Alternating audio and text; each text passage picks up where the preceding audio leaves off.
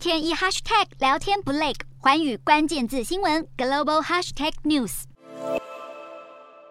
南韩外交部长朴正结束为期三天的访中行程。九号，他与中国外长王毅会谈了五个小时，但没想到针对南韩部署萨德系统，双方在会后才发现认知不同。所谓的三不一线，包含中国要求的不加入美国飞弹防御系统、不追加部署萨德反飞弹系统、不推进韩美日军事同盟，并限制南韩运用部署在驻韩美军基地的萨德系统。但没想到汪文斌随即遭到南韩外交部打脸，表示无论是现任或前任政府都没有与中方做出。约定或协议。同时，南韩外交部表示，三步政策是前总统文在寅政府针对萨德议题协商时所提出的，但对现在的尹锡悦政府来说毫无约束力，并强调，如果中方一再提起三步一线，只会成为韩中关系的绊脚石，有损双边人民利益。